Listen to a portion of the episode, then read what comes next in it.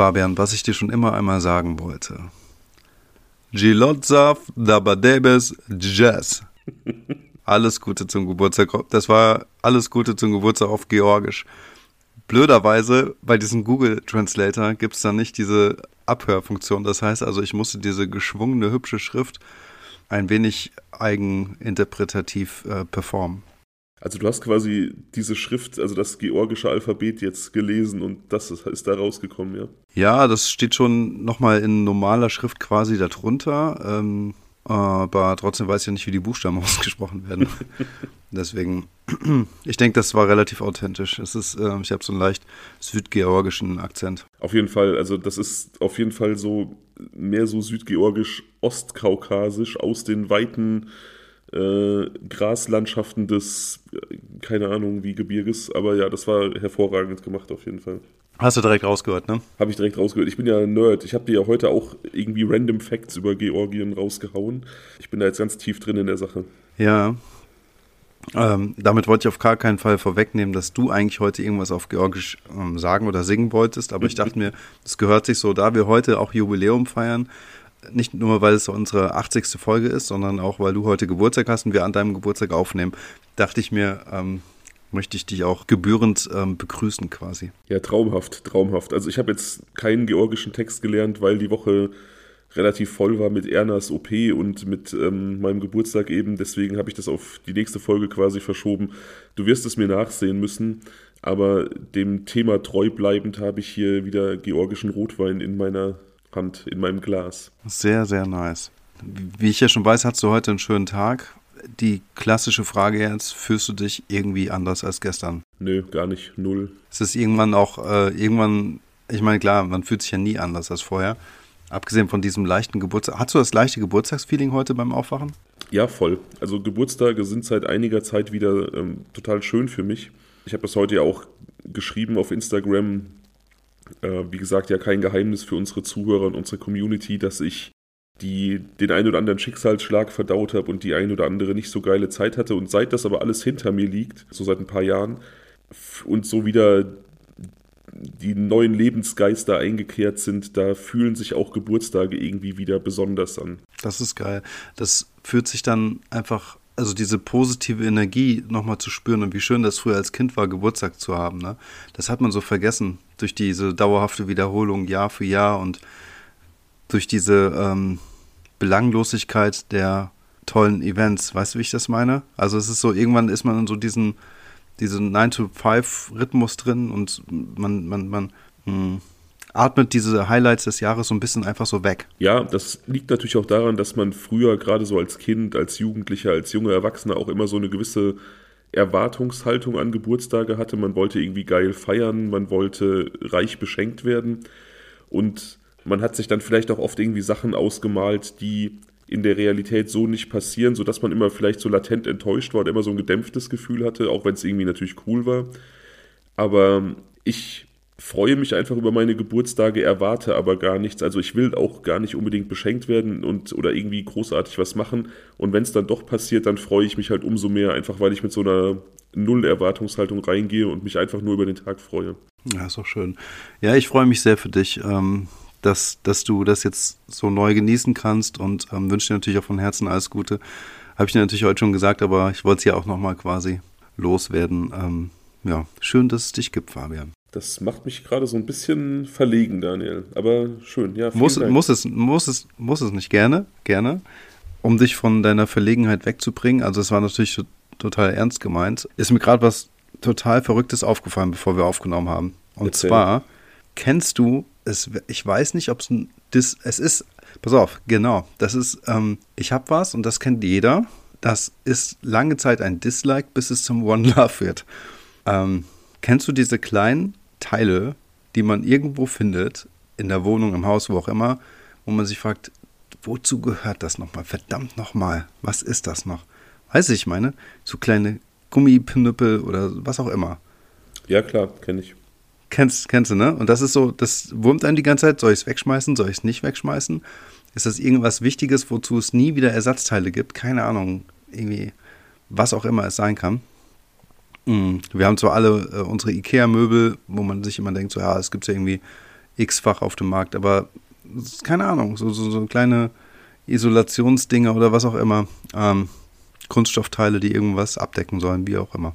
Und, ähm, und dann wird es aber zum One Love, wenn man es endlich, also wenn man es aufgehoben hat, dieses äh, gute Stück, und dann herausgefunden hat, wovon es war. Kennst du das Gefühl? Das kenne ich und wozu gehört es jetzt? Du weißt ja noch gar nicht, worum es geht. Es kann ja sein, dass ich die Geschichte einfach nur so erzähle. Okay, worum geht's? Na, okay, pass auf. Also ich habe so zwei kleine Kügelchen. Nein, anders. Ich habe zweimal ein kleines Kügelchen mit einem Loch gefunden. Und dachte mir, was ist denn das? Warum soll ich jetzt hier eine Murmel haben oder was ist das denn? Kopf? Die sehen so ein bisschen aus wie diese Gummidinger, die man so an diesen Kopfhörern hat. Aber sie sind halt nicht biegsam. Es ist nicht aus Silikon. Und dann dachte ich mir, das kann doch nicht sein. Woher kommen die mir denn bekannt vor? Und ähm, wie ich eben so mein Mikrofon aufgebaut habe, mh, mm, also es ist nicht dauerhaft installiert, liebe Leute da draußen, sondern wird halt immer quasi frisch aufgebaut fürs Recording. Und ähm, da merke ich so, dass auf diesem Mini-Tripod-Stativ, äh, das das gute Mikrofon trägt, dass es da unten so drei runde Knaufe geben sollte, die quasi das Ganze ähm, dämmen, damit, weiß ich nicht, die Schwingung nicht zu stark auf die Tischplatte drücken oder was auch immer. Ja, und jetzt sehe ich, dass da nur noch eine kleine Kugel dran ist. Mhm. Also sind das deine Tripod-Füße quasi? Nehme ich an. Jetzt ist nur noch die große Frage, habe ich sie weggeschmissen oder nicht? Und ich habe keine Ahnung. Das macht mich wild. du wirst es herausfinden. Ja, wahrscheinlich schon. So. Machen wir Schluss für heute, ne? Bye. Das Wichtigste wäre gesagt. Natürlich machen wir das nicht. Natürlich äh, sprechen wir jetzt über einen Kriminalfall, den ich mitgebracht habe. Ich habe neulich eine Abstimmung gestartet und habe irgendwie drei Fälle zur Verfügung gestellt. Sam Cook hatte gewonnen und zwei andere Fälle waren ganz, ganz knapp dahinter. Ein mysteriöser Tod in einer Turnhalle und eine, ein Verschwinden in Hongkong, habe ich das genannt, glaube ich, in der Abstimmung. Ja. Weil die einfach auch so übertrieben oft gewählt wurden, habe ich mich dann dafür entschieden, dass ich diese Fälle einfach im Januar alle mache. Und heute sprechen wir einfach über diesen mysteriösen Tod in einer Turnhalle. Und du hast recht gehabt. Als ich dir die Fotos geschickt habe, hast du gesagt, dass du glaubst, dass das ein krasser Fall wird. Also krass im Sinne von viel zu spekulieren, spannend. Ja. Und ich denke, du hast recht gehabt. Also es ist so ein Ding, es ist ein, ja, ein Cold Case ist es nicht. Es ist offiziell ein, ein Unfall. Man könnte aber spekulieren, ob da vielleicht doch ein Kriminalfall irgendwie im Zentrum des Ganzen steht. Es ist einer dieser Fälle, wo wir einfach nicht so genau wissen, was passiert ist und wo auch ich zugeben muss, ich weiß nicht so hundertprozentig, wo ich stehe in dieser Geschichte und was ich glauben soll. Ja. Deswegen sprechen wir ja heute drüber und vielleicht sind wir beide nach dieser Aufnahme gemeinsam schlauer und können irgendwie gucken, wo wir beide stehen. Vielleicht entwickeln wir da eine gemeinsame Theorie, ich weiß es nicht. Ja, ich bin schon sehr gespannt und diese Bilder laden dazu ein, sich sie ähm, im Vorfeld schon mal anzusehen. Also ich gehe sie so im Einzelnen nochmal durch oder schon durch, eigentlich bevor du mich da durchführst, weil ich das irgendwie so spannend finde gerade. Ja, wir haben hier auch so ein bisschen so ein Agatha Christie-Mysterium. Wir haben einen mysteriösen Tod eines gesunden jungen Mannes in einer Umgebung, die eigentlich auch videoüberwacht ist und trotzdem weiß man nicht, was passiert ist und ob es ein Verbrechen war, ein Unfall oder irgendetwas anderes. Also durchaus so ein Fall, der unsere Detektivhüte und unsere Spekulationstätigkeiten total anspricht. Mhm. Okay. Im Zentrum des Falles steht der junge Kendrick Johnson. Das ist dieser junge Mann im Basketballdress, von dem ich dir ein Bild geschickt habe, der mit den krassen langen Dreadlocks. Ja. Ich glaube, es sind Dreads, man erkennt das auf dem, auf dem Foto nicht so gut, weil die Qualität so ein bisschen verwaschen ist. Es kann auch sein, dass es einfach nur lange, voluminöse Haare sind oder diese Cornrolls, die einfach super lang sind. Ich, ähm, auf jeden Fall ein langhaariger junger Mann im Basketballdress. Ja, ich hätte spontan auch Dreadlocks gesagt, aber muss auch zugestehen, dass ich mich damit nicht so gut auskenne. Ja, Dreads sind diese gefilzten. Ich glaube, das sind sie dann doch nicht. Wenn ich jetzt hier nochmal so hingucke, ist auch egal. Achso, und Cornrolls sind die, die dann nicht ge gefüllt sind? Ja, also die so eigentlich oben am, an der Kopfhaut fixiert sind und dann so runtergeflochten sind. Ich weiß nicht, wie das Zwischending heißt. Sind das Rasters? Ich bin kein, kein Friseur. Ähm. Dann, okay, ja, ich weiß es auch nicht. Einigen wir uns auf einen langhaariger junger Mann. ja. Wie das Bild vermuten lässt, ein leidenschaftlicher Sportler ist, in zwei Sportarten an seiner Highschool durchaus brilliert, und zwar im Basketball und auch im Football und tatsächlich auch in beiden Sportarten derart gut ist, dass er sich berechtigte Hoffnungen macht, nach seinem bald erfolgenden Highschool-Abschluss ein Stipendium an einem College zu bekommen. Mhm. Das wissen vielleicht einige Zuhörerinnen und Zuhörer nicht so. In Amerika ist es tatsächlich so, also College ist dann die nächsthöhere Bildungsform. Da kann man aber nicht nur aufgrund guter akademischer Leistungen Aufnahme finden, sondern diese Colleges haben oft sehr, sehr erfolgreiche Sportmannschaften. College Football beispielsweise wird auch im Fernsehen übertragen, ist auch sehr, sehr populär bei der Zuschauerschaft. College Basketball auch. Und wenn man sich in so einem College-Team durchsetzt, dann ist eigentlich der Weg geebnet für eine Profisportlerkarriere und deswegen werben diese Colleges eben auch herausragende Highschool-Sportler an mit Stipendien, die jetzt vielleicht nicht den finanziellen Background haben, an so einem College studieren zu können oder auch ganz einfach nicht die akademischen Leistungen bringen, um dahin zu gehen. Hm. Kendrick Johnson jedenfalls ist ein guter Schüler, aber ähm, spekuliert schon mehr so auf diese Sportförderung, diese Sportstipendiumsgeschichte. Okay. Wie alt ist er? Er ist 17 in diesem Jahr 2013, also Januar 2013. Wir gehen elf Jahre zurück, ziemlich genau das jetzige Datum, 11, äh, 10. Januar sind wir. Ja. Er ist 17, er wurde im Oktober 1995 geboren und er steht, wie gesagt, relativ kurz vor seinem Highschool-Abschluss und kann sich eben berechtigte Hoffnungen auf eine spätere College-Förderung machen aufgrund seiner sportlichen Leistung. Er lebt in Valdosta in, in Georgia, im Bundesstaat Georgia, einem Staat mit einem für Amerikas Verhältnisse relativ geringen Kriminalitätsaufkommen. Also Georgia liegt irgendwie so, ich habe das jetzt neulich gelesen, durch Zufall, gar nicht jetzt, als es um diesen Fall ging, irgendwie so, so 15 bis 20 Prozent unter dem US-Durchschnitt, was so schwere Verbrechen, Gewaltdelikte und so angeht. Also tatsächlich ein relativ sicherer Staat. Mhm. Kendrick, von seinen Freunden KJ genannt, ist, wie gesagt, ein guter Schüler, nicht nur brillierend auf dem Sportplatz. So, ja, das, was man immer hört, was wir auch schon so oft gehört haben über junge Menschen, die dann irgendwie gestorben sind, die Opfer geworden sind fröhlicher, netter, sympathischer junger Mann, der so mit allen gut klarkommt und irgendwie so der, wie soll ich sagen, der, der, der Mittelpunkt seines, seiner Stufe ist. Ne? Also so der, der gut gelaunte hm. Sonnenschein, einfach der jeden, den jeder mag. So. Hm, ja. An diesem 10. Januar 2013, es ist ein Donnerstag, verlässt er morgens ganz normal sein Elternhaus und geht in die Schule. Er spricht auch mit seinen Eltern im Vorfeld und sagt, dass es wahrscheinlich spät wird an diesem Tag. Er möchte nach der Schule noch ein Footballspiel der ähm, Highschool-Mannschaft ansehen. Also er kündigt schon an, dass er deutlich später nach Hause kommen wird als eigentlich, weil er eben noch länger vor Ort sein möchte. Ja. So machen seine Eltern sich dann auch irgendwie keine Sorgen, als es dann Nachmittag wird und auch der Nachmittag vergeht aber dann so in den frühen Abendstunden, da kommen seiner Mutter Jacqueline dann doch so langsam irgendwie Fragen und Zweifel. Das Footballspiel müsste eigentlich schon längst vorbei sein. Sie hat auch nichts von ihm gehört. Sie kann ihn auch nicht auf seinem Handy erreichen.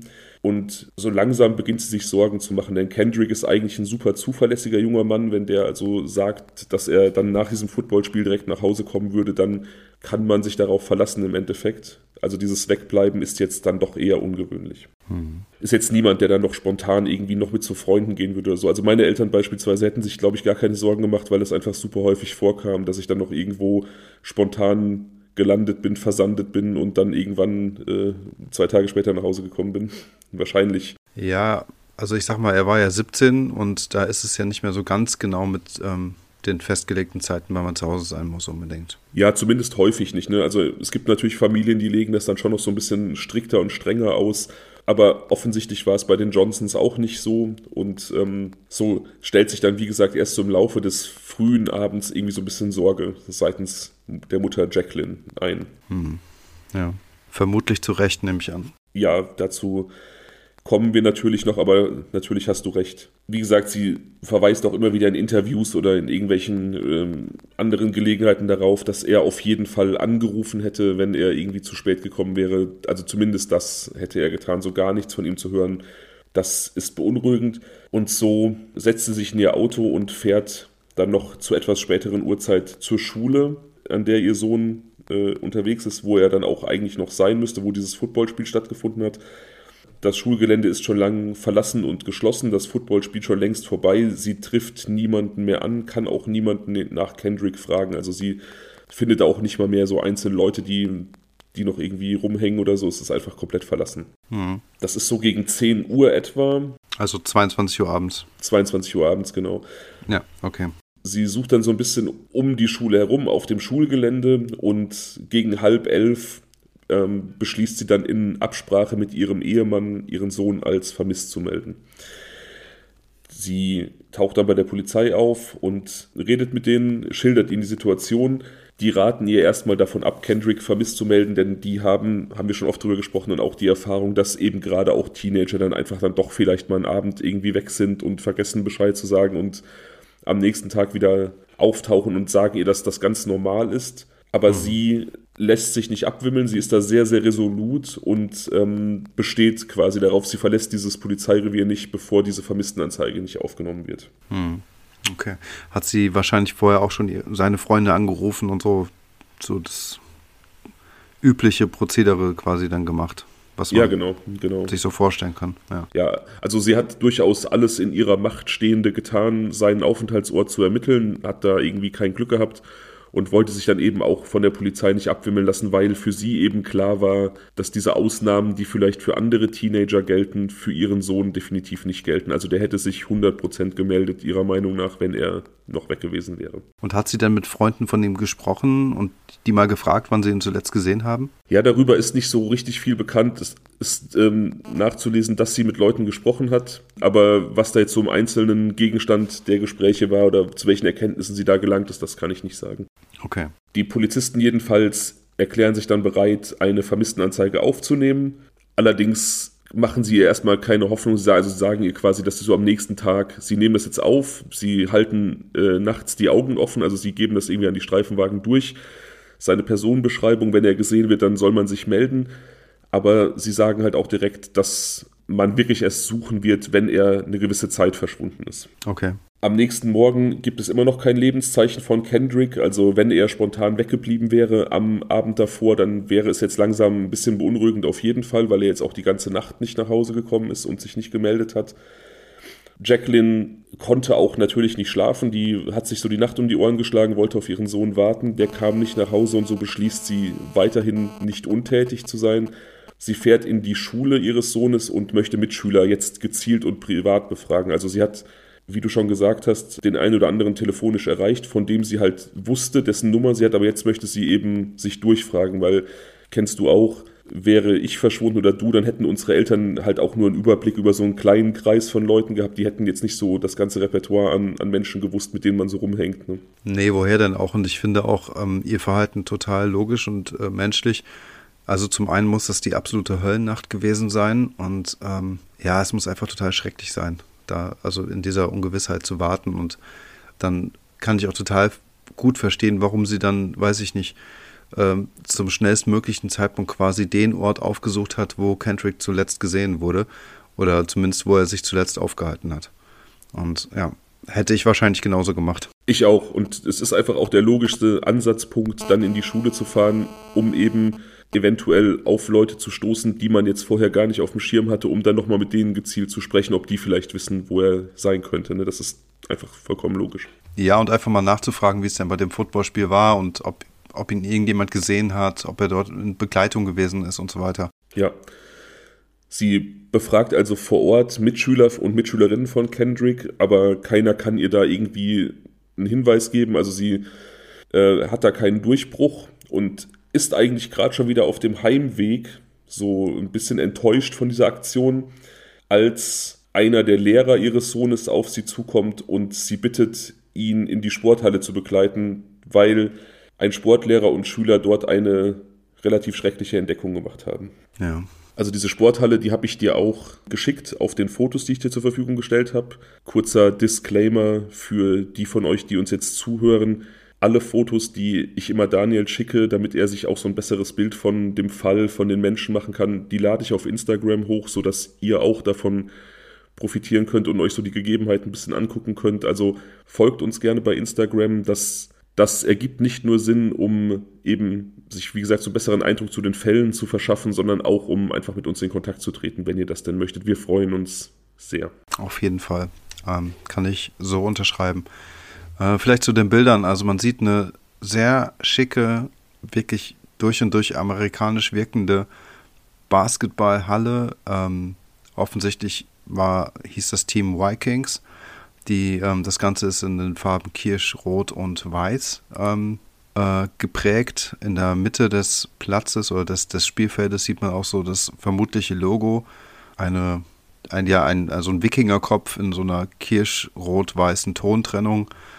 Und ähm, ja, das sieht schon fast professionell aus, muss ich wirklich sagen. Das ist wirklich ziemlich cool. Eine große Tribüne, viele Sitzplätze, ähm, schön hell.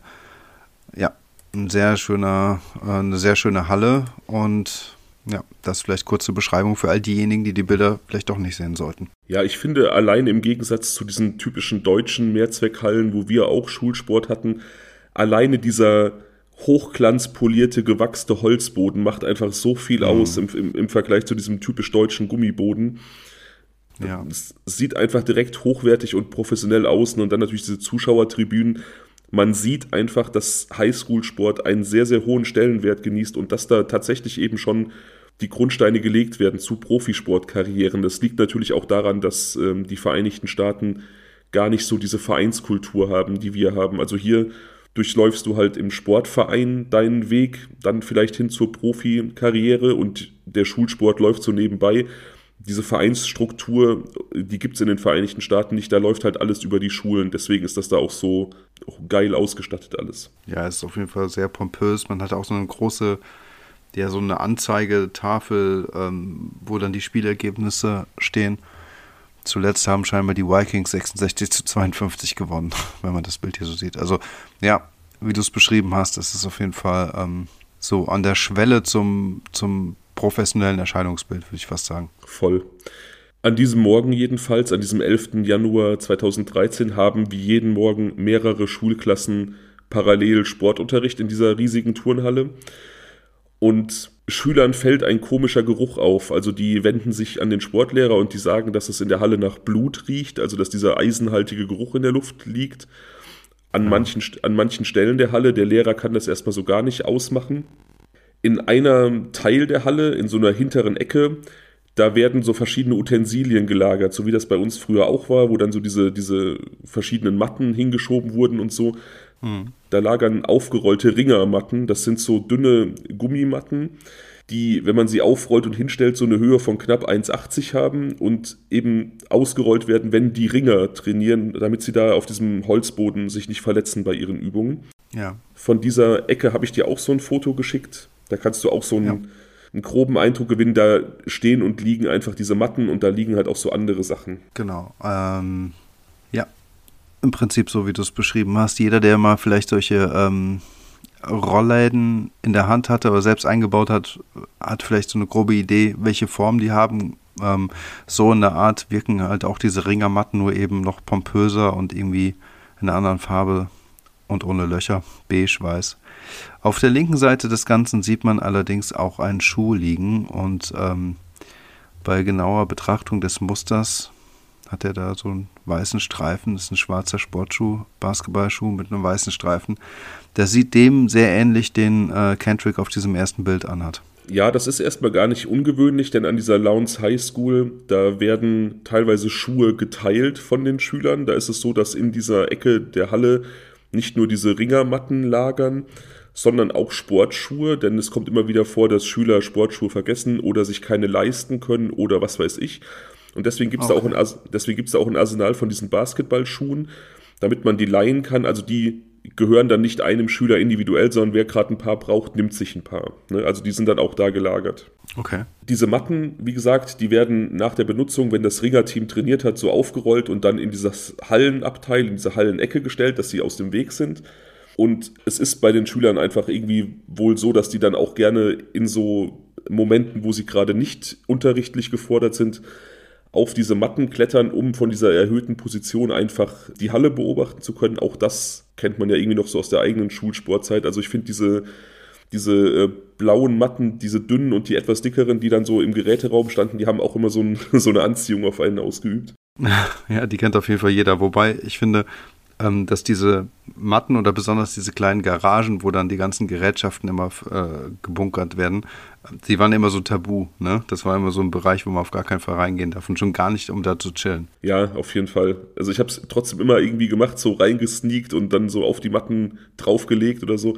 Egal, auf jeden Fall an diesem Morgen mehrere Klassen haben parallel Sportunterricht in der Halle und einige Schüler sitzen eben auf diesen zusammengerollten Ringermatten und beobachten ihre Mitschüler beim Sport und unterhalten sich. Einige Schüler haben sich über Blutgeruch in der Halle beschwert, der Lehrer hat aber noch nicht den Grund dafür gefunden und nun fällt einem Schüler, der auf diesen Matten sitzt, eine Socke auf, die aus einer dieser Matten hervorguckt. Ja. Er wirft einen genaueren Blick in die Matte und sieht dass dort ein Mensch in dieser zusammengerollten Matte steckt, Kopf über, also seine Füße nach oben, der Kopf nach unten.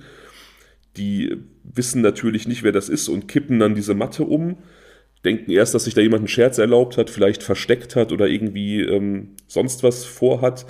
Aber auf Zurufe und auch Rütteln an der Matte reagiert die Person nicht. Und so macht man sich jetzt Sorgen und kippt diese Matte um und die offenbart die Leiche des 17-jährigen Kendrick Johnson. Wow, also das heißt, er war in so eine Matte eingewickelt und die stand dann quasi, also auf diesem Bild liegen ja auch einige dieser Matten, die stand dann wirklich hochkant und er hing dann Kopf, kopfüber äh, innerhalb dieser Matte nach unten. Genau, genau.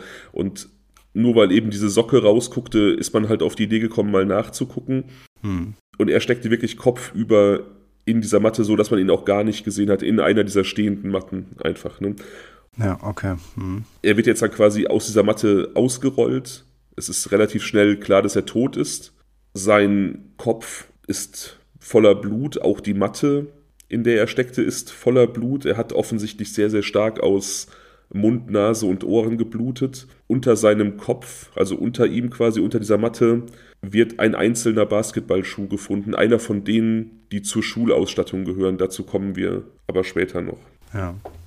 Ist das denn jetzt, also dieses Bild, das, das, das, das du mir geschickt hast, ne? Ist das wirklich genau von dieser Stelle? Ist das das Bild, was dort auch geschossen wurde in dem Moment? Oder ist es einfach nur irgendein Bild von dieser Halle? Das ist einfach nur irgendein Bild von dieser Halle. Okay. Ja, also das soll einfach nur die Gegebenheiten verdeutlichen, wie es da aussieht. Ich habe extra darauf geachtet, dass ich dir kein Bild schicke, was irgendwie zu nah an der, an der Tat ist oder so.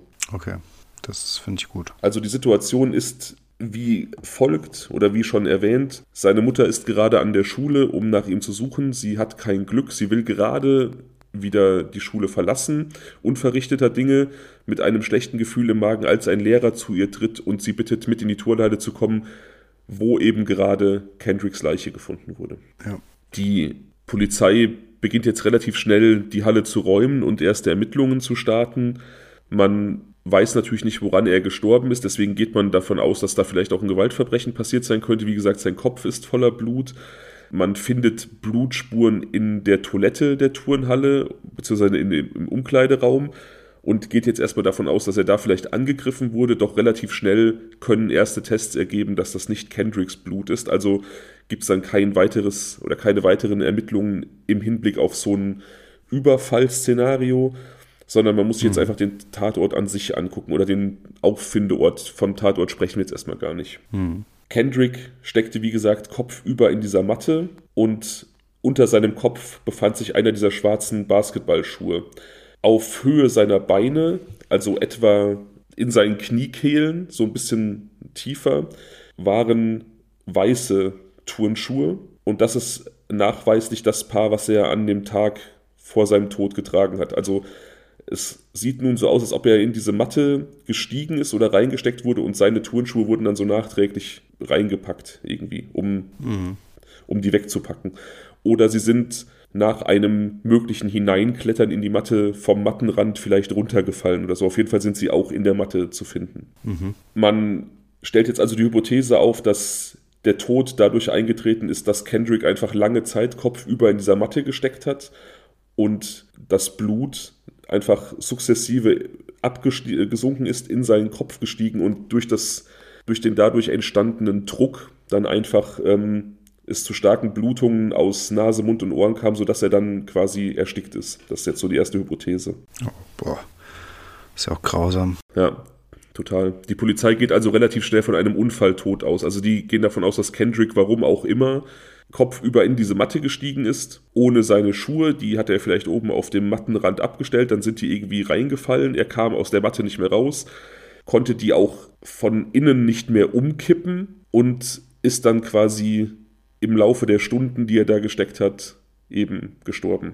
Aber dann nochmal die Frage, wie groß und schwer sind denn diese Dinger? Also kann das sein? Ja, wie gesagt, man, also, so eine, wie gesagt, so eine aufgerollte Matte, die hat so eine Höhe von 1,80 und das sind dann schon auch so, ähm, das sind dann auch schon so mehrere Lagen, die da um einen rum sind. Also das ist schon nicht ohne. Also er, er würde drin, gerade kopfüber darin steckend, auf jeden Fall nicht irgendwie so das Momentum erzeugen können, dass die Matte umkippt. Also wenn er jetzt mit den Beinen nach unten drin stünde, sodass die Beine den Boden berühren werden und er könnte irgendwie durch Berührung zum Boden die Kraft seiner Beine nutzen, dann könnte er vielleicht wirklich so ein Momentum erzeugen und die Matte kippen. Aber das konnte er ja einfach nicht. Er steckte Kopf über. Wo soll da die Kraft herkommen? Äh, keine Ahnung, weiß ich nicht. Also ich könnte mir schon vorstellen, dass durch gewisse ruckartige Bewegungen, er wird ja auch nicht klein gewesen sein als Basketballer. Und wenn er knapp unter 1,80 war von mir aus, wird er doch sehr viel Kraft mitgebracht haben. Und dann denke ich mir halt schon, dass, dass das diese Matten möglicherweise zum Bewegen bringen könnte weiß ich nicht. Also die sind so, wie, wie viel Lage ich, wie viele Lagen sind das denn hier? So eins, zwei, drei, also gut so achtmal ineinander gerollt. Gut, klar, da kommt schon einiges zustande an Gewicht. Ne? Die müssen ja auch was aushalten, wenn die Ringer drauf sind. Also ich kann das kurz vorwegnehmen. Ich wäre da eigentlich erst später zugekommen, aber es ergibt natürlich Sinn, dass du diese Frage jetzt stellst. Die Polizei hat das nachgestellt und auch ja. die auch Schüler der Schule haben das Szenario nachgestellt, weil man einfach wissen wollte, kann man ihn eventuell dabei gehört haben, hätte ihm jemand helfen können, hätte er selber sich befreien können. Man kann ja. diese Matten, man kann aus dieser Position nicht die Kraft erzeugen, diese Matte zu kippen und Ach, man, hat, man hat rausgefunden, man hat also Leute reinsteigen lassen, Kopf über und hat die lauthals um Hilfe schreien lassen und Menschen vier, fünf, sechs Meter weiter haben sie nicht mehr gehört. Ach was, echt? So ja. eine isolierende Wirkung haben die? Das ist ja, okay, das ist halt so ein ganz fester Schaumstoff, aber es ist ja der Wahnsinn. Ich frage ja. mich halt bei diesen umgekippten, die man hier so im Querschnitt sieht, die sind ja so eng ineinander gewickelt, dass ich mich frage, wie da überhaupt ein Mensch reinpassen kann. Hinten rechts sieht man noch so eine, ähm, so eine, eine etwas andere Matte mit einem blauen Filz drumherum oder sowas. Da ist so quasi das innere, diese innere Röhre ein bisschen breiter, da passt vielleicht schon ein Mensch rein. Aber bei diesen anderen, die so ein bisschen rollladenartig halt zusammen äh, ge, ge, sind, wüsste ich aber auch nicht, wie da ein Mensch reinpassen soll. Siehst du, was ich meine? Dieses Innere, da passt ja kaum, kaum, kaum eine Person rein. Hm. Auch das wird überprüft. Tatsächlich, wenn man diese Matten sehr, sehr eng rollt, dann reicht der Durchmesser der Öffnung nicht, um irgendwie Kendricks Schulterbreite aufzufassen. Also der würde quasi mit dem Kopf reinpassen, aber nicht weiter. Ja, genau. So aber diese, genau, aber diese Matten werden sehr, sehr häufig dann eben nach dem Unterricht einfach sehr, sehr schlampig und dann auch nicht mit voller Kraft zusammengerollt, sodass die einfach mehr Spielraum haben. Ah. Okay, alles klar. Also die werden dann quasi schnell weggeschafft. Man hat dann die Trainingssession beendet, man will äh, duschen nach Hause, was weiß ich, und dann werden die halt nicht so akkurat zurückgestellt, wie man das tun könnte, sondern die werden lockerer gerollt dann. Ja, und wie kommt man jetzt in so ein Ding rein? Also ich meine, man muss ja auch dann erstmal 1,80 Meter hochklettern. Dann über die bereits äh, liegenden, dann wahrscheinlich gestiegen und dann kopfüber rein oder wie? Also das ist ja schon doch die nächste Frage. Das ist die Hypothese. Also wie gesagt, es, es ist ja gang und gäbe an der Schule, dass die Schüler da irgendwie draufsteigen, um eben den Unterricht zu beobachten. Ähm, ob sie da jetzt dann an der Matte selber hochsteigen oder ob sie über die am Boden liegenden Matten draufsteigen. Da wird es wahrscheinlich diverse Techniken geben. Was man da jetzt genau im Falle Kendrick Johnson voraussetzt, weiß ich, aber man geht halt davon aus, dass er da, warum auch immer, aus Eigenantrieb kopfüber in diese Matte gestiegen ist. Hm. Boah. Also wenn dem so sein sollte, ist das ein total grausamer und ganz, ganz, ganz schlimmer Tod. Ja, definitiv. Also wie gesagt, auch dass da dieser Basketballschuh liegt, das ist erstmal gar nicht ungewöhnlich, denn es ist eben gang und gäbe auch an der Schule, dass man sich diese Sportschuhe teilt, wenn man eben seine eigenen vergessen hat oder keine besitzt. Und ja. damit, die, damit die für alle zugänglich sind, werden die auch oft unter die Matten geschoben oder in die Matten geworfen. Und wenn jemand die dann braucht, dann hat man sich die einfach drunter hergeholt. Jetzt weiß man also mhm. nicht, dieser, dieser Schuh, der da unter Kendrick war, ob er den irgendwie benutzt hat, aber man weiß natürlich auch nicht, warum seine eigenen Schuhe hatte er ja nicht an. Also ist ja der Verdacht naheliegend, dass er vielleicht andere Schuhe angehabt hat in der Halle. Aber das ist jetzt erstmal so der, der erste, so das erste komische. Man weiß halt nicht so genau, warum ist er da reingestiegen, warum hat er seine Schuhe ausgezogen, hat er diese, diese, diese anderen Schuhe genutzt, warum lag dann auch nur ein Schuh in der Matte unter ihm, warum nicht beide, wo ist der andere, der wird nicht gefunden mhm. und warum sollte er eben kopfüber in diese Matte steigen. Ja. Aber nochmal kurz zusammenfassend, also ähm, Hypothese der Polizei ist, Kendrick zieht seine weißen Straßenschuhe aus, die hatte er nachweislich an. Das, das kann man anhand von Überwachungsmaterial aus der Schule vom Vortag sehen, also an diesem 10. Januar. Man hat äh, das Videomaterial ausgewertet, man sieht Kendrick in der Schule rumlaufen, man sieht ihn auch die Turnhalle betreten. Da habe ich dir auch so ein Bild von geschickt. Da ist irgendwie gerade niemand in der Turnhalle, er schnappt sich einen Ball und wirft ein paar Körbe und er hat dann erst seine äh, Straßenschuhe an, seine weißen. Und man geht dann davon aus, dass er später einfach diese Gemeinschaftsschuhe angezogen hat, weil die Straßenschuhe eben in der Halle nicht getragen werden dürfen die dann irgendwie in die Matte geworfen hat, diese Gemeinschaftsschuhe, warum auch immer hinterhergestiegen ist, vielleicht um die wieder hochzuholen. Das ist auch eine Hypothese, erscheint mir aber total unlogisch. Und als er dann hinterhergeklettert ist, kam er halt nicht mehr raus und seine Schuhe, die standen oben auf der Matte und sind hinterhergefallen. Das ist die Arbeitshypothese der Polizei. Und dann kam er eben nicht mehr raus. Ist auch, ähm, könnte ein ganz, ganz unglücklicher Zufall gewesen sein, aber ist jetzt auch nicht komplett abwegig, ne? Ja, also ich glaube, hätte er diesen schwarzen Schuh, also diesen Gemeinschaftsschuh in die Matte geworfen oder was weiß ich was und hätte ihn dann wiederholen wollen, dann wäre er nicht kopfüber reingestiegen, hätte er die Matte einfach von der Seite anheben und drunter greifen können. Also das ja, oder, oder eben umgekippt oder sowas, ne? Aber ähm, ich ist jetzt wahrscheinlich, es ist relativ klar und offensichtlich, ich frage trotzdem nochmal, du hast gesagt, es gibt Hallenbereiche äh, oder eine Kamera, die zeigt, wie er in die Halle reingegangen ist, um ein paar Körbe zu werfen. Ich nehme an, dass diese Ecke mit, den, äh, mit diesen Rollen eben nicht videotechnisch beobachtet wurde, oder? Das nimmst du ganz richtig an, ja. Sonst wüssten wir deutlich ja. mehr. Nee, also genau diese, diese Halle äh, oder dieser Teil der Halle wird leider nicht von den Kameras erfasst, sodass wir da überhaupt keinen Einblick haben und keinerlei Aussage dazu treffen können, was da passiert ist. Hm zu dieser Theorie der Polizei passt auch, dass dieser Schuh, der unter seinem Kopf gefunden wurde, eben einer dieser Gemeinschaftsschuhe ist. Ja. Das erste Autopsieergebnis. Oh, Fabian, Entschuldigung, ich muss kurz stoppen, denn in genau, warte, drei, zwei. Jetzt nehmen wir 42 Minuten und 42 Sekunden auf. Ich kenne jemanden, der jetzt noch 42. Geburtstag hat. Dü -dü. Entschuldigung für die Unterbrechung. Ja, vielen Dank, vielen Dank. Sorry, Leute, ihr wisst, ich mache eigentlich keine Witze während der, äh, während der Fälle, aber das war jetzt eine Einladung. Der Ball kam quasi von der Seite, ich musste den jetzt nur noch äh, schießen. Ja. ja, Entschuldigung. Es wird dann natürlich in der Folge wahrscheinlich nicht 42, 42 sein, weil im Schnitt werden wahrscheinlich so ein paar Sekunden fallen, aber na gut, egal, trotzdem. Gelungen. okay. Das Autopsieergebnis kommt zurück und die Todesursache, die offizielle Todesursache laut dieser Autopsie ist tatsächlich eine sogenannte positionsbedingte Aphixie, also eben ein Erstickungstod aus dieser Position heraus. Er hing einfach zu lange kopfüber und ist dann daraufhin eben durch diesen, äh, durch diesen Blutstau im Kopf erstickt. Weiß man, wie lange er da ungefähr hing? Kann man nicht sagen, nee.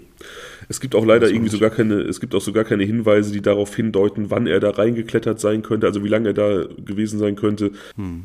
Die Polizei legt auch die Ermittlungen relativ schnell beiseite. Der Polizeichef der, ähm, des Countys lässt verlauten, dass es auch keinerlei glaubwürdige Informationen geben würde, die darauf hindeuten, dass es sich da um Foul Play, wie man in Amerika sagt, also irgendwie Einwirkung einer weiteren Person handelt, sondern diese Unfalltheorie scheint denen also am gängigsten und am geläufigsten zu sein. Also da hat man sich jetzt quasi so drauf geeinigt. Mhm. Aber wie gesagt, es gibt da so ein paar Ungereimtheiten, die einfach insgesamt auffallen. Die Polizei hat nach Kendricks Tod die Kameraaufnahmen der Schule von Vortag eben angefordert.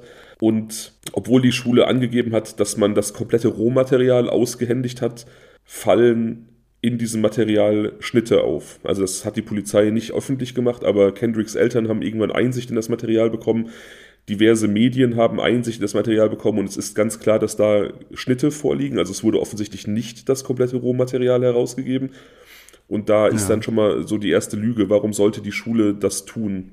Also warum sollte man nicht das Rohmaterial aushändigen? Ja, das macht wirklich keinen Sinn. Eben in Teilen dieses Videomaterials, man kann so ein bisschen Kendricks Weg an diesem äh, 10. Januar, also am Tag seines Verschwindens nachvollziehen. Man sieht, wie er sich so durch die Flure und die Pausenbereiche bewegt oder auch im Unterricht ist.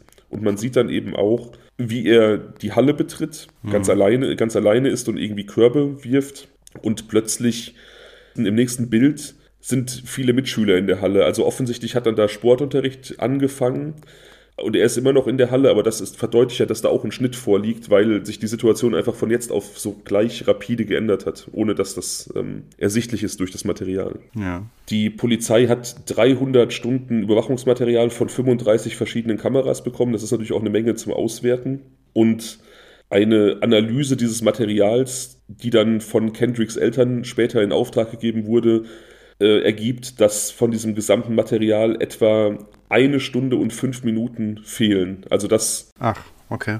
Ja, dass diese knapp 300 Stunden, die da übergeben wurden, fehlerhaft sind, dass da irgendwie 65 ähm, Minuten quasi trotzdem fehlen. Ja. Die Schule rechtfertigt sich und äh, sagt aus, dass es daran liegen würde, dass die Kameras teilweise bewegungsaktiviert sind und dann eben nur bestimmte Abschnitte filmen, wenn sich da jemand bewegt und dann eben auch so ein bisschen zeitverzögert und nicht sofort mitschneiden. Aber kann sein, aber dieser forensische Videoanalyst, der ähm, ist da nicht befriedigt mit dieser Aussage. Also das muss man jetzt so stehen lassen, das ist die offizielle Aussage der Schule. Die Behörden finden das auch vollkommen nachvollziehbar, aber das ist so eine Aussage, die laut dieses Analysten eben ein bisschen wackelig ist. Hm verstehe. Bei anderen Kameras soll irgendwie so der Zeitstempel fehlerhaft gewesen sein, sagt die Schule. Deswegen entsteht ja nur der Eindruck, dass da irgendwas verzerrt ist oder dass das Material verzerrt ist. Aber ähm, die sagen also, dass das eigentlich alles ist, was sie haben und dass das auch vollkommen nicht suspekt ist. Das ist natürlich auch immer die beste Verteidigung, wenn du verdächtigt wirst, irgendwas manipuliert zu sagen, zu sagen, nee, nee, ist überhaupt nicht verdächtig, was ich euch hier gegeben habe, ist total gut. Alles na, gut dazu leider das Problem, dass eben dieser Bereich, in dem Kendrick verstorben ist, wo diese Ringermatten stehen, einfach nicht von den Kameras erfasst wird. Ja. Bei der Familie und deren Anwälten kommt dann natürlich naturgemäß die Befürchtung auf, dass die Schule da irgendwie das Material bearbeitet und manipuliert hat, um vielleicht Eigenverantwortung zu vertuschen oder um eventuell jemanden zu schützen, um offene Fragen irgendwie zu unterdrücken. Und sie möchten einfach so ein bisschen rausfinden, was passiert ist und möchten die Ermittlungen wieder anschieben. Es gibt dann, wie gesagt, diese Rekonstruktion, von der ich gesprochen habe, die ähm, auf Betreiben der Eltern hin durchgeführt wurde, wo man dann einfach Leute in diese Matte steckt und es eben schwer ist, die zu hören, auch direkt daneben und unmöglich, sie zu hören, etwas weiter weg und einfach unmöglich, sich aus der Matte zu befreien, also weder die Matte umzukippen noch rauszukommen. Hm. Es, ist so, es ist sogar so bei einigen Leuten, dass die nach relativ kurzer Zeit sogar schon so erste Ohnmachtsanzeichen. Boah. Ich hatte mir vorhin schon gedacht, dass es ja auch kein äh, so ganz äh, ähm, äh, gesunder Test ist. Ne? Also wenn da jemand kopfüber reinsteigt und um sowas mal auszuprobieren, das äh, ist ja auch nicht ohne. Nee, absolut nicht. Doch es stellen hm. sich auch mal eine andere Frage, wie, Entschuldigung, wie kann es denn eigentlich sein, dass er in die Halle reingekommen ist? Warum war die einfach offen? Und wenn sie einfach offen war, weil sie immer offen war, ähm, gab es denn irgendwie äh, innerhalb dieser Videoaufnahmen Passagen, wo dann auch einfach auch andere reingegangen sind? Letzteres weiß ich nicht. Die war einfach offen, weil sie immer offen war. Okay. Meine Schulturnhalle an meinem Gymnasium, die war auch sehr, sehr oft offen und die war natürlich auch total tabu außerhalb der Sportstunden, aber wir sind da auch ein paar Mal so ja. Reingeschlichen und haben ein bisschen Ball gezockt, wenn wir da einen Fußball gefunden haben. Gab natürlich immer mega Anschluss, wenn man erwischt wurde, aber da hätte man, also da hätte man halt auch immer reingekonnt und so ist diese Halle halt auch immer offen. Ja. Bälle lagen dann wohl auch bei diesen Materialien, also bei den Matten und den Schuhen und so. Und vielleicht war es ja sogar gewünscht oder okay für gerade für so diese Starsportler, dass die so ein bisschen Practice zwischen den Unterrichtsstunden haben. Hm, ja, das könnte sein, ne? Das, wie gesagt, das ist aber jetzt Spekulation meinerseits. Ich glaube, das ist da allgemein, wird das da nicht so, nicht so ähm, allmannig gesehen in Amerika, wenn da jemand so in so eine Turnhalle geht und ein bisschen zockt. Also das ist natürlich hier auch immer so, aus versicherungstechnischen Gründen muss das dann unterbunden werden und so. Das ist, glaube ich, in den Staaten alles nicht ganz so wild. Hm. Okay. Man hat jetzt also dieses fragwürdige Videomaterial, man hat diese Rekonstruktion mit anderen Leuten in diesen Matten und weiß einfach, dass es wirklich eine Todesfalle ist, wenn er darin stecken würde. Aber es gibt noch andere Fragen, die noch nicht beantwortet oder auch nur erwähnt wurden.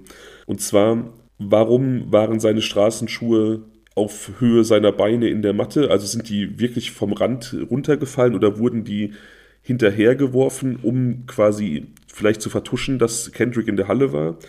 Warum gab es nur einen Schuh unter seinem Kopf in dieser Matte? Der andere wurde nicht mehr gefunden. Wo ist der? Es wurden weitere, es wurde ein weiterer Straßenschuh gefunden, der keinem Schüler zugeordnet werden konnte. Das ist wahrscheinlich dieser, dieser Nike mit den orangen Schnürsenkeln, ist der das? Genau. Da gibt es dann auch so eine Facebook-Seite, ja. irgendwie so, wem gehört dieser Schuh? Also es ist noch nicht mal sicher, ob der überhaupt zu diesem Verbrechen gehört. Deswegen wird der in manchen Quellen, wenn es so um das Verbrechen oder um diesen Fall an sich geht, gar nicht erwähnt, weil man gar nicht hundertprozentig weiß, gehört der dazu. Ich habe den jetzt einfach mal reingenommen, weil mhm. ähm, ich interessant finde, dass wir hier zwei einzelne Schuhe haben, wo dann das, der Gegenpart jeweils fehlt nämlich dieser Gemeinschaftsschuh, dieser schwarze Basketballschuh und dieser, dieser andere mit der orangenen Sohle und man einfach nicht weiß, wessen Schuh das ist. Also nur nochmal für mich zum Verständnis. Ähm, dieser eine mit der orangenen, äh, mit den Schnürsenkeln, der lag so ein bisschen abseits und dieser Gemeinschaftsschuh, der war mit in der Röhre drin, mit in der Rolle. Der war unter Kendricks Kopf. Ja. Deswegen ist ja auch dieses Blut noch auf dem Bild zu sehen. Genau. Das Interessante aber ist, dass das Blut auf dem Boden unter dem Schuh war, aber nicht auf dem Schuh. Der Schuh hatte so gut wie keine Blutantragungen und das kann eigentlich nicht sein, wenn er unter Kendricks Kopf war, weil der eben sehr, sehr stark aus diversen Mund, Nase, Ohren, also aus diversen Kopföffnungen geblutet hat. Also ja. das, das ist ein bisschen, das ist ein bisschen komisch. Das wird versucht zu erklären, teilweise auch mit schlampiger Polizeiarbeit. Die Polizei hat sich da teilweise auch nicht an irgendwelche ähm, Vorschriften zur Tatortsicherung gehalten. Also da wurden auch keine, keine Schutzanzüge getragen und auch dieser Schuh wurde wahrscheinlich relativ unbedarft hin und her gereicht, aber das reicht nach Meinung vieler Experten eben nicht, um den in diesen Zustand der Sauberkeit zu versetzen. Also da, hätte, da hätten mehr Blutantragungen sein müssen. Und, ähm, und seine eigenen Schuhe wurden aber auch, die lagen so auf halber Körper. Höhe oder wie war das jetzt? Ja, die waren quasi so in seiner Kniebeuge. Also er steckt kopfüber rin, die Beine waren so ein bisschen angewinkelt und hinter seinen, hinter seinen Kniekehlen, also so ein bisschen weiter unten, waren seine eigenen Schuhe. Ja, okay. Aber auch da, wie gesagt, erstmal keine Erklärung. Ne? Hm. Dieser Schuh, wie gesagt, ohne Blut. Die Erklärung natürlich, okay, schlampige Polizeiarbeit, aber es gibt eben hier, wie gesagt, auch Experten, die sagen, das erklärt nicht diese starke Abwesenheit von Blut. Da hätte mehr dran sein hm. müssen. Hm. Und natürlich ergeben sich aus diesen Tatortfotos, die man teilweise auch einsehen kann, wo man eben sieht, dass, wie gesagt, Standardprozedere zur Tatortsicherung nicht eingehalten werden, Polizisten keine Schutzkleidung tragen und so weiter und so weiter. Daraus ergibt sich natürlich auch die Hypothese und die Unterstellung, dass vielleicht auch die gesamte Polizeiarbeit da einfach lückenhaft gewesen ist, dass da vielleicht auch noch andere ähm, Hinweise oder andere Dinge, die irgendwie Aufschluss hätten geben können, einfach nicht gefunden wurden oder nicht erkannt wurden. Hm. Nun gibt es also eine relativ große Zahl von Menschen, die diese Hypothese nicht glauben, dass also Kendrick Johnson da kopfüber in die Matte geklettert ist, äh, warum auch immer, und dann da einfach zufällig drin erstickt ist und ähm, irgendwie sind dann seine Straßenschuhe vom Mattenrand in die Matte reingefallen, dass man so von außen wirklich gar keine Spur von ihm sieht. Ich hätte eine Idee, warum das er es gemacht haben könnte. Entschuldige, dass ich gerade unterbreche. Interessant, erzähl. Wenn er möglicherweise dort in die Ecke gegangen ist, um sich diese Schuhe anzuziehen. Zum Beispiel, weil er seine eigenen nicht so abnutzen wollte oder sowas. Und ähm, offensichtlich lagen die da immer so sehr verstreut rum. Und vielleicht ähm, lagen die halt auch schon mal in diesen Rollen drin, weil die äh, jungen Leute sich einen Spaß draus gemacht haben, die da reinzuwerfen, so basketballmäßig, weißt du? Oder warum auch immer. Und dann könnte es ja vielleicht sein, dass er da einen zweiten gesucht hat zu einem anderen, den er vorher schon gesehen hat. Und also dieser eine, der äh, dort unter seinem Kopf war, das ist ja ein linker Schuh. Ja? Das heißt, den rechten müsste er schon irgendwo gefunden haben. Jetzt dachte ich mir vorhin Sherlock-mäßig, ach cool, du hast mir das andere Bild ja eben gezeigt, der war ja noch ein anderer Schuh, der lag. Das ist aber nicht der rechte, das ist nämlich auch ein linker, der da liegt. Also von daher passt das nicht. Aber vielleicht ist es trotzdem so, dass er den rechten schon hatte, den linken gesucht hat, dann einfach über diese Rollen geklettert ist, um zu schauen, ob vielleicht irgendwo noch ein Schuh drin ist. Und dann könnte er dort vielleicht diesen einen gesehen haben und vielleicht ist er dann wirklich sehr unglücklich da reingerutscht. Ja, also, dass er da von sich aus kopfüber reinsteigt, um den Schuh rauszufischen, halte ich für relativ ausgeschlossen. Also ich glaube, so unbedarft war der nicht, weil das das ist doch eigentlich, das ist ja jedem normal denkenden Menschen klar, dass man da nicht mehr rauskommt und dass es auch einfach viel schneller geht, wenn man diese Matte kurz umkippt und den Schuh holt.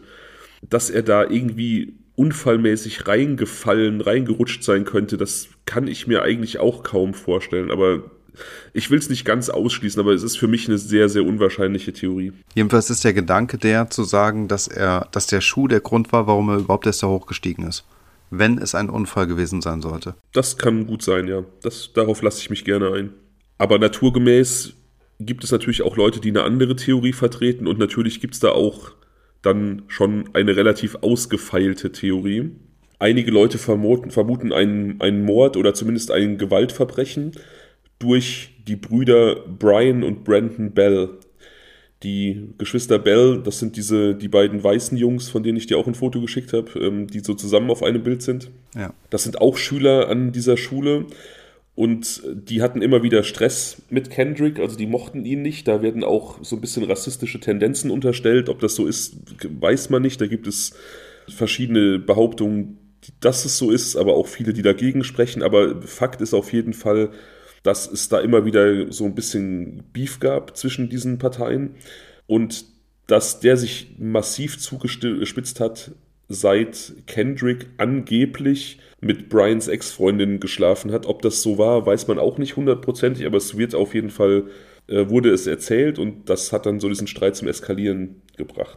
Mhm. Die Bell-Brüder haben dann auch immer wieder gedroht, Kendrick was anzutun, äh, was die natürlich jetzt mittlerweile abstreiten, aber was von mehreren Schülern bestätigt wurde. Mhm. Dazu kommt, dass sie sich halt komisch verhalten in diesem in dieser Nachtatzeit. Eigentlich alle Schüler der Schule sagen relativ freiwillig und bereitwillig aus, was sie an dem Tag gemacht haben, wo sie gewesen sind. Nur die beiden verweigern die Aussage und geben erst irgendwie ein paar Jahre später im Rahmen von so einer Fernsehsendung irgendwie ein Interview, wo sie dann darauf beharren, nichts mit der Tat zu tun zu haben und ähm, ja, keine Ahnung, also sich quasi eine, Geschichte oder ihre Geschichte erzählen, die haben sie sich aber vielleicht dann auch einfach schon über Jahre lang zurechtlegen können. Ne? Hm.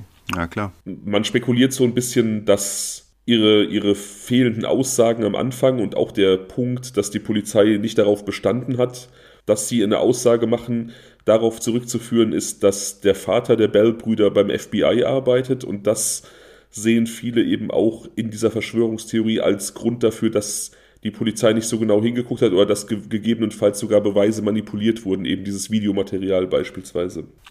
Naja gut, also ich meine, es lädt natürlich wirklich auch dazu ein, sowas dann zu vermuten, ne? Ja, natürlich. Es gibt dann so ein bisschen so ein Hin und Her. Die Eltern von Kendrick Johnson, die geben dann so ein Interview in der Zeitschrift und äußern dann auch diesen Verdacht gegen die Bell-Brüder. Die nennen die nicht namentlich, aber die werden in diesem Interview und in diesem Zeitungsartikel so genau beschrieben, dass eigentlich jeder sofort weiß, um wen es geht. Und mhm. die Eltern, die Eltern von Brian und Brandon reichen dann eine Klage in Höhe von 5 Millionen gegen diese Zeitschrift ein und auch gegen, äh, ähm, gegen die Eltern von Kendrick wegen halt Rufschädigung. Und es geht einfach jetzt so ein bisschen, gibt so ein bisschen so einen, so einen schmutzigen Krieg zwischen diesen Familien. Mhm. Kendricks Eltern sind auch in den Medien einfach nachhaltig mehrfach sehr unglücklich darüber, dass diese beiden Brüder trotz dieser Vorgeschichte der vielen Streitigkeiten und auch der offensichtlichen Gewaltandrohung, dass die nie als Verdächtige geführt und betrachtet wurden. Mhm. Außerdem kommen denen jetzt langsam Zweifel an dieser Autopsie. Also man, die denken sich jetzt langsam, okay, es ist so viel aus unserer Sicht vertuscht worden. Dieser Schuh, der keine Blutantragung hatte, das ist nicht erklärt worden. Das Videomaterial ist wahrscheinlich manipuliert worden. Vielleicht ist auch die Autopsie manipuliert worden. Also beantragen die eine zweite Autopsie, die sie dann quasi selbst bezahlen wollen. Das dauert ein bisschen, mhm. weil diese Genehmigung dauert ein bisschen, weil natürlich Kendrick mittlerweile längst begraben ist. Also dann muss eine Exhumierung vorgenommen werden und äh, dann halt eine zweite Autopsie durchgeführt. Mhm. Und tatsächlich wird das dann erlaubt und ähm, im Juni 2013 wird er eben exhumiert und von einem unabhängigen Pathologen begutachtet. Und der kommt nun zu einem vollkommen anderen Ergebnis als das der ersten Autopsie. Da ist ja von, diese, da ist ja von dieser positionsbedingten Aphixie gesprochen worden, also diesem Ersticken aufgrund dieser Kopfüberhaltung. Hm. William Anderson, der jetzt behandelnde oder, oder der jetzt agierende Pathologe, sagen wir so, kommt zu dem Ergebnis, dass Kendrick aufgrund eines stumpfen Traumas verstorben ist. Also seiner Meinung nach oder seiner Aussage nach deuten stumpfe Gewalteinwirkungen am Hals und an den Weichteilen eher darauf hin, dass Kendricks Tod kein Unfall war, sondern einem Gewaltverbrechen vorliegt. Mhm. Weitere Untersuchungen können nicht vorgenommen werden, denn der Gerichtsmediziner stößt hier so ein bisschen an seine Grenzen. Denn was die Familie nicht wusste, Kendricks Leiche wurden alle Organe entnommen und die Leiche wurde mit Zeitungspapier ausgestopft. Die, nicht wahr. Warum? Die, die Familie ist total außer sich, weil sie das nicht wussten. Und der Bestatter und der ursprüngliche Gerichtsmediziner, die wehren sich gegen irgendwelche Vorwürfe und auch gegen diese, gegen diese Frustration und sagen, dass das teilweise total gängig ist, offensichtlich in Georgia und vielleicht auch in anderen Bundesstaaten. Ich weiß es nicht. Da werden scheinbar häufiger Leichen nach so Obduktionen dann einfach ausgestopft und die Organe werden halt weggeworfen, die Leichen werden halt nicht vollständig beerdigt, sondern quasi ausgestopft. Weil es zu viel Arbeit wäre, die wieder einzusetzen oder was? Habe ich keine Ahnung, warum das gemacht wird, weiß ich nicht. Auf jeden Fall scheitert auch eine Beschwerde der Familie Johnson. Ähm, die hatten sich dann quasi offiziell beim Staat beschwert, aber haben dann nur als Feedback bekommen, dass Zeitung an sich doof ist, dass man besser Sägemehl verwenden sollte, aber dass auch Zeitung okay wäre. Also das ist dann quasi auf deren Beschwerde hin die einzige, das einzige Feedback, das die bekommen. Das ist doch unglaublich, oder? Also die wenden sich wirklich an das offizielle, an den Staatssekretär von Georgia mit dieser Beschwerde, ne? also an eine offizielle politische Stelle und wollen das anprangern und kriegen halt als Antwort, ja, nee, ihr habt recht, Sägemehl wäre schon besser, aber ähm, kann man halt so machen mit der Zeitung. So. Unglaublich. Dennoch, auch wenn jetzt eben keine weitere Autopsie durchgeführt werden kann, weil eben innere Organe komplett fehlen, bleibt eben diese Behauptung des letzten Gerichtsmediziners und Pathologen, dass es da eben Gewalteinwirkung gegen Hals- und Weichteile gab. Der Fall ist geschlossen, also ist ja ein Unfall. Und damit weiterhin ermittelt wird, reicht Kendricks Familie jetzt eine Zivilklage ein. Sie fordern 100 Millionen Schadenersatz von 38 verschiedenen Personen, denen sie unterstellen, am Tod ihres Sohnes beteiligt gewesen zu sein. Und das wirkt jetzt natürlich sehr random und auch so ein bisschen geldgierig, aber mhm. das hat natürlich Methode, weil wenn du diese Zivilklage einreichst und es geht um eine große Summe und es geht um Schadenersatz und um finanzielle Forderungen, dann muss ermittelt werden, ob dir das zusteht. Und dann nennst du einfach 38 Verdächtige, die du für dich als verdächtig erachtest. Und dann muss eben auch in jedem einzelnen Fall ermittelt werden. Also die stellen quasi so einfach nur sicher, dass umfassend ermittelt wird, weil keine strafrechtlichen Ermittlungen mehr stattfinden. Der Fall ist geschlossen. Deswegen im Rahmen dieser zivilrechtlichen Klage auch die Nennung von Verdächtigen, um dann da eben Ermittlungen anzustoßen. Ziemlich clever. Das ist quasi auch die einzige Möglichkeit, die die haben. Sie behaupten in ihrer Klage, dass Kendrick offensichtlich aufgrund von rassistischen Motiven ermordet wurde. Da gibt es dann auch wieder Gegenklagen von ähm, eben beispielsweise diesen Brüdern, die beschuldigt wurden. Und mhm. von einem anderen Schüler, der quasi mit reingeworfen wurde. Was heißt mit reingeworfen wurde? Also in diesen, in diesen verdächtigen Kreis, oder was? Ja, also dem konkret unterstellt wurde, dass er den Brüdern geholfen hat bei diesem, bei diesem Mord. Ach so, ja. ja. Mhm. Mhm. Also das quasi die Theorie ist einfach, dass die natürlich auch wissen, wo die Kameras sich befinden und wo man sich bewegen kann, ohne von der Kamera erfasst zu werden.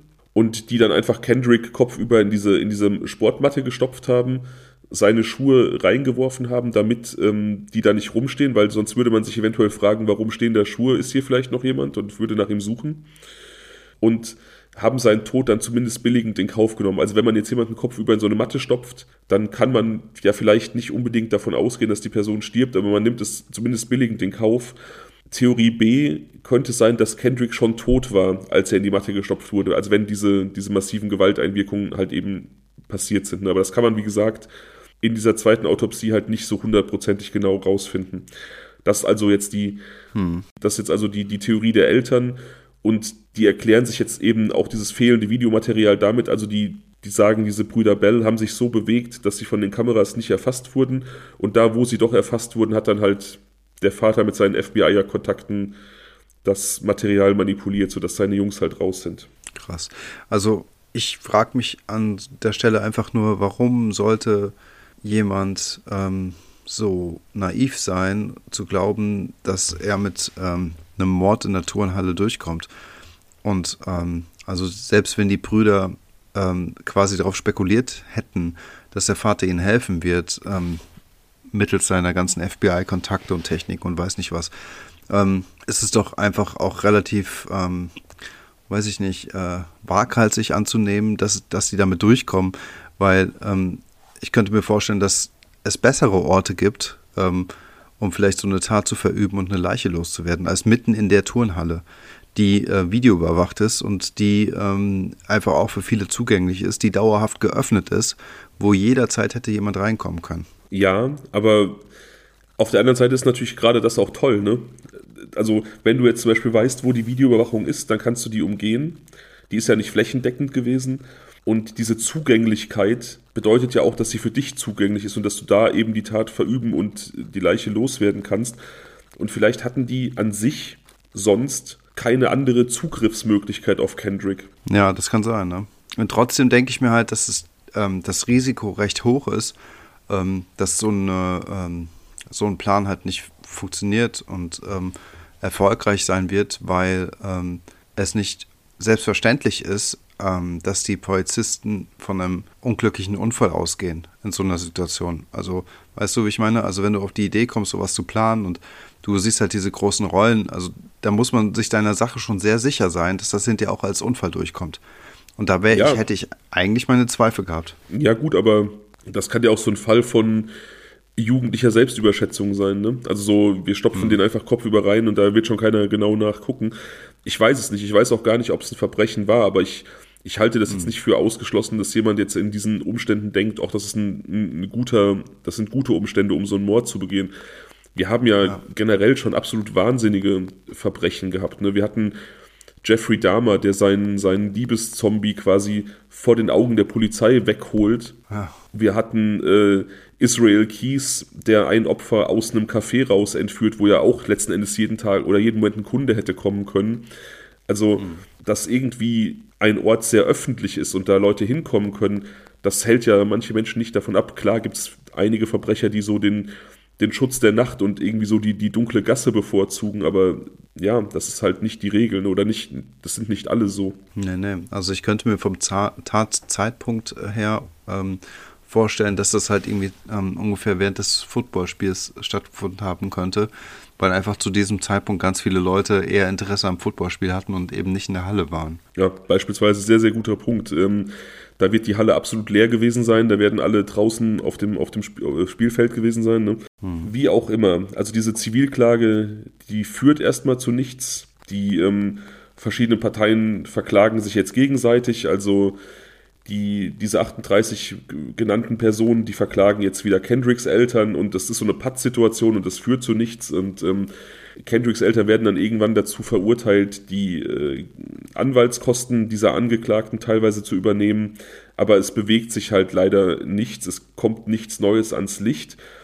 Kendricks Familie startet dann nochmal eine dritte Autopsie im Juni 2018, also fünf Jahre nach der zweiten von einem dritten Pathologen und auch der kommt zu den gleichen Ergebnissen wie der zweite Pathologe, also stumpfe Gewalteinwirkung. Also man kann jetzt schon sagen, zwei unabhängige Pathologen sagen beide, dass diese Aphixie, diese offizielle Todesursache so nicht stimmt. Mhm. Aber die Akte bleibt geschlossen bis in den März 2021. Da wird sie nochmal vorübergehend geöffnet aber der Sheriff Ashley Pork, der Sheriff von diesem Bezirk Lordes County, der sagt da auch schon, dass er weiterhin von einem Unfall aus, ausgeht, dass er auch die Bell-Brüder nicht für verdächtig hält, dass diese Wiederaufnahme auch nicht bedeutet, dass irgendwie scheiße oder schlampig ermittelt ähm, worden ist ursprünglich, sondern dass einfach da nochmal klargestellt werden soll, äh, dass es ein Unfall ist. Also dass quasi dieser öffentliche Druck, der erzeugt wurde durch die Eltern, auch durch die Medien, dass der nicht gerechtfertigt ist. Mhm. Und er ähm,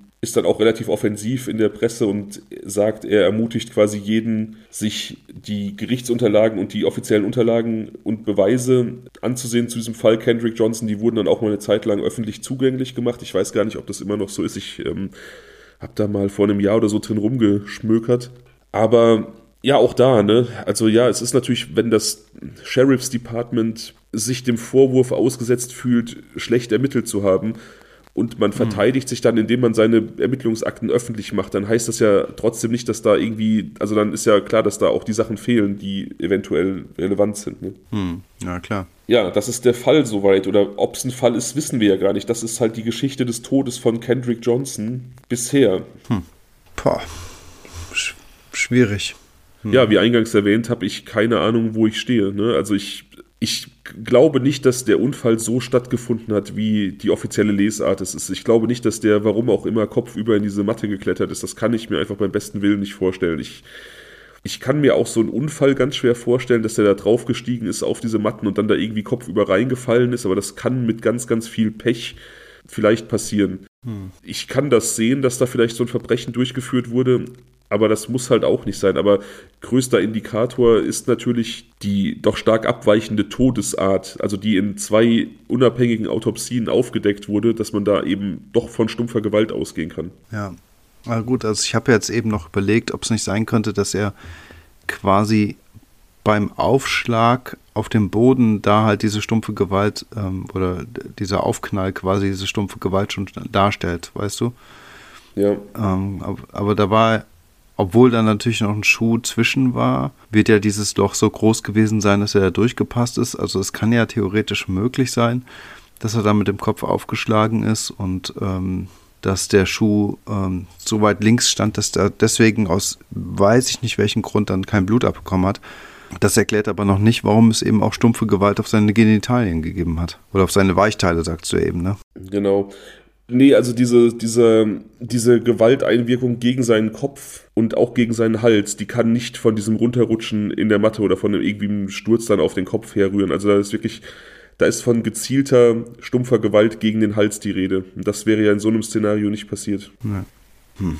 ja es, ist, es ist und bleibt schwierig. Es ist und bleibt schwierig. Ja gut, aber sagen wir mal so, eine Stunde Videomaterial fehlt, ähm, Bewegungsmelder hin oder her, das würde ja bedeuten, dass die anderen 23 Stunden dieses Tages, dass dort immer eine Bewegung stattgefunden ist, äh, hat. Und dass deswegen ähm, die Kamera sozusagen permanent lief. Und das kann ich mir nicht vorstellen. Also ich glaube nicht, dass da 23 Stunden lang irgendjemand drinne war.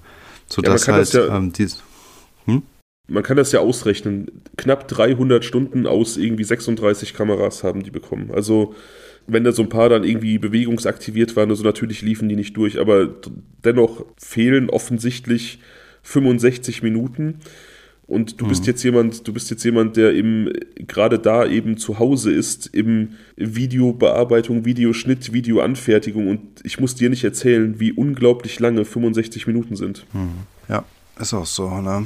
Ähm, von daher finde ich es irgendwie erstmal seltsam, dass die fehlen und ich finde es halt auch einfach seltsam, dass halt diese beiden, beiden Mediziner im Nachgang eben auch ähm, diese stumpfe Gewalteinwirkung herausgefunden haben, unabhängig voneinander. Ähm, sodass ich glaube, rein faktisch kann man schon unterstellen, dass da irgendwie was vorgefallen ist. Alles ja. andere würde dieser Logik widersprechen. Ja, also dazu tendiere ich tatsächlich auch. Also das ist natürlich auch das Einzige, was, was dafür spricht. Ne? Aber natürlich sind zwei unabhängige pathologische Auswertung, das ist schon ein massiver Hinweis, dass da was passiert ist. Ne? Ja, ja, eben, eben. Und wie gesagt, also ich würde ja noch immer noch sagen, hey, ähm, hm, wenn es diese Videoaufnahmen, wenn es diese Lücke nicht gegeben hätte, hätte ich jetzt noch, keine Ahnung, das vielleicht nicht ähm, so als so wichtig erachtet. Natürlich ist das eine ähm, essentielle Feststellung, keine Frage, aber da wir trotzdem diese Lücke haben und dieses Zeitfenster, das einfach unbeobachtet ist, offensichtlich, ähm, würde ich jetzt fast sagen, dass das irgendwie sehr stark zusammenhängt. Ja, davon gehe ich auch aus. Also ich glaube, wir sind uns da relativ einig, dass wir schon irgendwie dahin tendieren, dass dieser Unfall so nicht stattgefunden hat, dass da eher was Gewalttätiges passiert ist. Das heißt ja nicht, dass das jetzt diese Bell-Brüder waren, nur weil die jetzt immer so im, im Verdachtsfokus allgemein stehen, heißt ja nicht, dass die das gewesen sind. Aber ich kann mir nee, nee, Beispiel, genau. Ich kann mir beispielsweise auch so ein Szenario vorstellen, wo ich gerade eben drüber nachgedacht habe, dass es vielleicht eine Auseinandersetzung gab mit irgendwem, vielleicht ja auch eine rassistisch motivierte, keine Ahnung, dass Kendrick im Laufe dieser Auseinandersetzung eben diese Verletzungen am Hals und am Kopf davongetragen hat und dass er dann irgendwie weg wollte, flüchten wollte, vielleicht auch sich verstecken wollte, um dieser Auseinandersetzung zu entgehen und dann im Fluchtsinne in diese Matte reingehüpft ist. Das kann sein. Das kann sein. Das wäre natürlich kein cooles Versteck, aber ähm, da hätte er dann durchaus an dieser Aphixie sterben können. Und dann würde sich auch erklären, wie drei Autopsien zwei verschiedene Erklärungen zutage fördern, weil halt eben beides irgendwie stimmt. Mhm. Ja, das macht wirklich Sinn. Das würde halt auch erklären, warum er da absichtlich reingegangen ist, aber nichtsdestotrotz ähm, müsste dann ja irgendwas vorgefallen sein im Vorfeld. Ja, und das ist Also weiß ich mir, vielleicht ist es auch wirklich so, dass ähm, irgendwer, vielleicht diese beiden Typen, äh, diese Brüder dort reingegangen sind und es dort halt diesen Zwischenfall gab und sie es dann eine gewisse Gewalteinwirkung gab. Und ähm, dann hat es sich aufgelöst, sie sind wieder rausgegangen, dann sind sie zu ihrem Vater gegangen, der hat das Videomaterial gelöscht, weil nämlich später Kendrick in diesen Rollen gefunden wurde. Weißt du?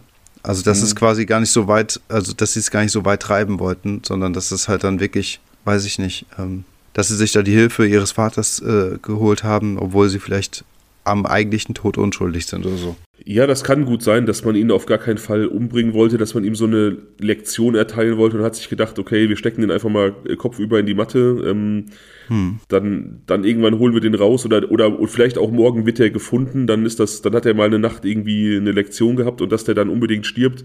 Das ist ja auch, das weiß man ja auch nicht unbedingt, ne, dass das tödlich ist, kopfüber irgendwo über einen längeren Zeitraum zu sein. So. Ja, aber das kann man sich ja schon denken eigentlich, oder? Das kann man sich denken, aber ich weiß jetzt auch nicht, wie die intellektuell aufgestellt waren. Vielleicht im mhm. Eifer des Gefechts denkt man da vielleicht auch nicht drüber nach, wenn man jemanden da ähm, irgendwie züchtigen möchte, aus welchen Gründen auch immer. Also ich mhm. kann mir, hier, hier ist halt alles drin, ne? Hier ist der Unfall drin, hier ist das selbstverschuldete Einsteigen drin, der rassistische Mord, der, der, ähm, der Streit unter Teenagern, der irgendwie dann zu weit gegangen ist. Hier ist irgendwie so eine, eine bunte Palette an Möglichkeiten gegeben und ich weiß halt letzten Endes nicht, wo ich stehe. Ich glaube aber tatsächlich, dass tendenziell irgendeine Form von Fremdeinwirkung kurz vorher oder tatursächlich irgendwie vorgelegen hat. Ich glaube das auch. Ich glaube das auch.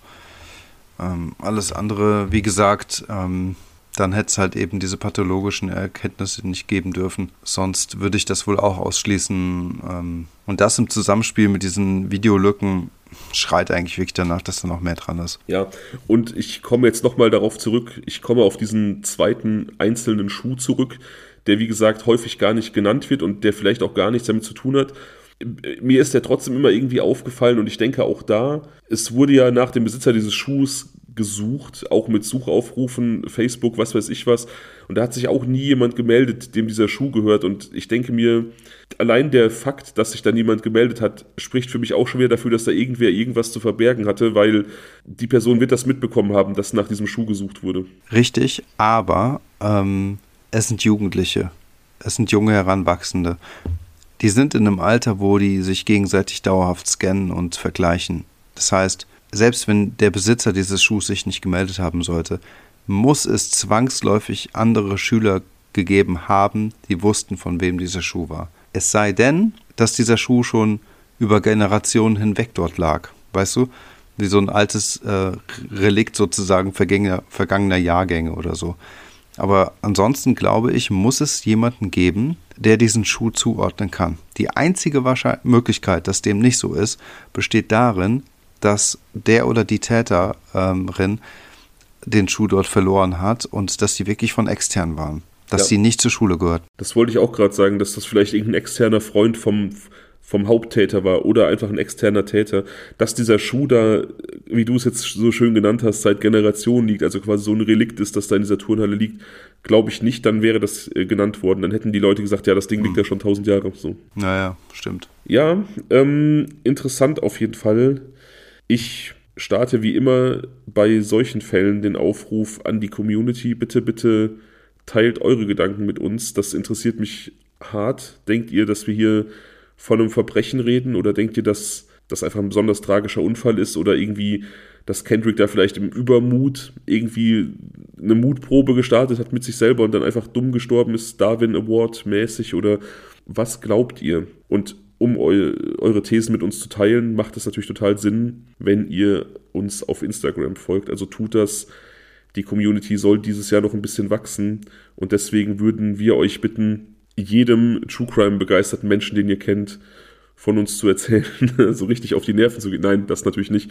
Aber helft uns einfach, macht ein bisschen Werbung für uns. Ihr seid quasi unser Sprachrohr. Wir haben keine Werbemaschinerie hinter uns. Wir leben quasi von eurer Mundpropaganda und würden uns echt freuen, wenn ihr weiter so geil Werbung für uns macht, wie ihr das in den letzten zwei Jahren getan habt. So sieht, sieht es aus. Ihr könnt uns auch sehr gut darin unterstützen, dass ihr uns bei YouTube folgt und ähm, da vielleicht diesen kleinen Kanal-Abo drückt. Ähm, diesen Abo-Button. Ähm, das tut euch nicht weh, tut uns aber was Gutes und wir freuen uns sehr. Ansonsten zum Thema was Gutes tun.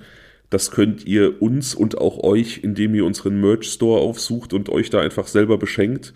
Nur uns was Gutes tun könnt ihr über Kofi, quasi den virtuellen Hut des Straßenmusikers, wo ihr uns eine kleine Spende dalassen könnt, wenn ihr das möchtet. Und bald könnt ihr uns auch was richtig Gutes tun, indem ihr quasi unser Nebenprojekt unterstützt, denn wie bei Instagram schon angekündigt, kommt da bald was auf euch zu, aber das erwähnen wir dann nochmal, wenn es soweit ist. Genau, etwas Wunderbares ähm, ist unterwegs zu euch da draußen. Und mehr verraten wir nicht. Ich würde sagen, dass wir für heute durch sind. Also wir hätten zwar eigentlich noch ein Was wäre, wenn, ich habe auch die Abfrage gemacht, aber ich würde einfach vorschlagen, wir schieben das in die nächste Folge. Ich bin ein bisschen durch. Ja, können wir gerne machen. Das ist vollkommen okay für mich. Ähm, cool. Es ist dein Geburtstag, du darfst dir wünschen, was du möchtest. Das ist quasi, du hast heute die, äh, die Hoheit über die Fernbedienung, weißt du? Ja. Ich, ich habe noch ganze drei Minuten Geburtstag, dann nutze ich das jetzt aus. Ja, das, das ist so. Sollten wir die drei Minuten noch strecken, werde ich einfach vollkommen dagegen mein Veto einlegen. Nein.